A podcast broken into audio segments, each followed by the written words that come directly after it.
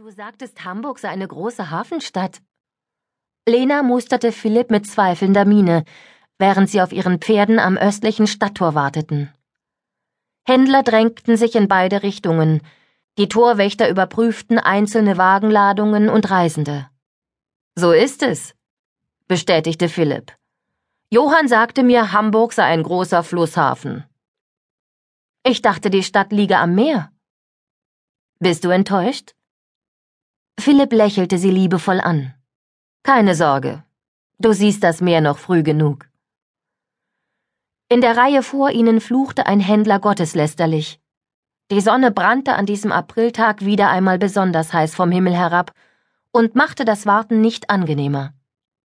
Allerdings war es Lena lieber als die schneereichen, kalten Tage, die hinter ihnen lagen.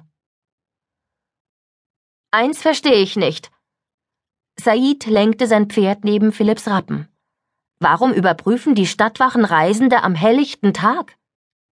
Das haben wir bislang noch nirgendwo erlebt. Vielleicht suchen Sie jemanden. In den Wagen der Händler? Said verdrehte die Augen. Hinter ihnen hatte sich schon eine beachtliche Schlange gebildet. Witold und Rupert, Philipps Waffenknechter, achteten sehr genau darauf, dass sich niemand dem Packpferd näherte und lange Finger machte. Lenas Blick fiel auf eine junge Frau, die einen Säugling an der Brust trug und einen Handkarren zog, auf dem mehrere Körbe mit Eiern standen. Die Frau sah müde aus. Plötzlich fing das Kind laut an zu schreien, doch die Mutter wurde nicht ungeduldig. Sie ließ ihren Karren los, knüpfte das Brusttuch auf, in dem das Kind geruht hatte, und wiegte es sanft. Dazu summte sie eine zärtliche Melodie.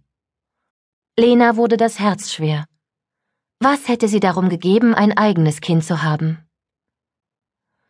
Bertram sorgt gewiss dafür, dass wir ohne längeren Aufenthalt durchkommen, hörte sie Philipp sagen.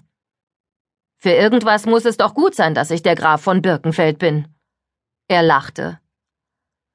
Ich glaube, deine Silberstücke sind da wirkungsvoller, entgegnete Said, denn Philipp hatte seinen Knappen mit einem Beutel klingender Münzen losgeschickt, um ihnen einen schnelleren Einlass zu verschaffen.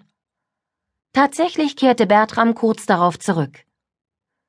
Wir können passieren, rief er und reichte Philipp den Geldbeutel. Philipp wog ihn in der Hand. Er fühlt sich noch immer schwer an. Wie viel hast du gezahlt? Einen Silberdenar. Daraufhin hätten sie sich fast vor mir verbeugt. Der junge Mann grinste.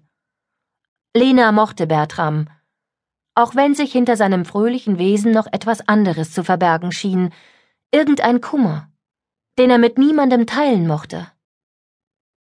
Aber war er darin so anders als sie selbst? Sie warf einen letzten Blick auf die Mutter mit dem Kind. Dann schüttelte sie die trübsinnigen Gedanken ab. Los, kommt! rief Philipp den beiden Waffenknechten zu. Die Händler, die vor ihnen standen, murrten zwar, als sie mit ihren Wagen beiseite fahren mussten, um Philipp und seinem Gefolge Platz zu machen, aber nicht allzu laut. Und hast du inzwischen herausgefunden, warum die Wächter alle überprüfen? fragte Philipp Bertram, der schüttelte nur den Kopf. Nachdem sie das Tor hinter sich gelassen hatten, sah Lena sich neugierig um. Zunächst kam mir Hamburg nicht viel anders vor als Halberstadt und Quedlinburg.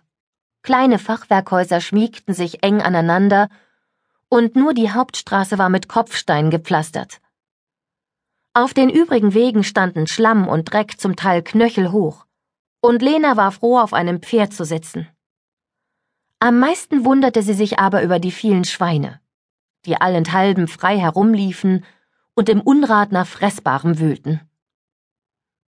So etwas kannte sie nur aus den Dörfern. Dazwischen drängten sich zahlreiche Menschen. Gassenjungen, Mägde mit Körben, eilende Boten und tatsächlich auch der eine oder andere besser gekleidete Bürger. Trotz des Durcheinanders kostete es die kleine Gruppe wenig Mühe, sich Platz in den überfüllten Gassen zu verschaffen. Die Leute traten beinahe ehrfürchtig beiseite. Allerdings war Lena nicht sicher, ob es nur aus Achtung vor ihrem Auftreten geschah oder vielmehr aus Angst. Sie wusste, dass mancher Adlige sich nicht scheute, die Menschen durch seine Knechte aus dem Weg prügeln zu lassen. Das wurde ihr besonders bewusst, als ihnen ein schwerer Wagen entgegenkam, der Fässer geladen hatte und von zwei mächtigen Kaltblütern gezogen wurde. Lena sah den verunsicherten Blick des Wagenführers, der vor allem Witold und Rupert galt. Fürchtete er wirklich, dass sie ihn mit Gewalt zurückdrängen würden? Philipp nahm die Bedenken des Mannes gar nicht wahr. Völlig selbstverständlich wich er aus und lenkte seinen Rappen behutsam an dem schweren Gefährt vorbei. Der Wagenführer atmete erleichtert auf, und Lena fragte sich, welche Demütigungen er wohl schon erlebt haben mochte. Der Weg zum Hafen führte über zahlreiche Brücken. Manche waren breit, andere schmal, so dass sie nur hintereinander reiten konnten. Ganz Hamburg war von kleinen Kanälen durchzogen, die die Einheimischen Flete nannten. Lena wagte sich kaum vorzustellen, wie es hier wohl im Hochsommer sein mochte. Schon jetzt stanken diese Flete schlimmer als manche Abwassergrube. Den Bewohnern der Stadt schien der üble Geruch indes nichts auszumachen. Kinder spielten im Uferschlamm, Männer starkten Boote mit hochgestapelter Ladung, und zerlumpte Frauen schöpften ihr Wasser aus den trüben Fluten. Erst als sie das Nikolaifleet erreichten, das die Hafenmündung bildete, wurde die Luft wieder besser. Zahlreiche Möwen umschwirrten die Schiffe, die am Kai lagen.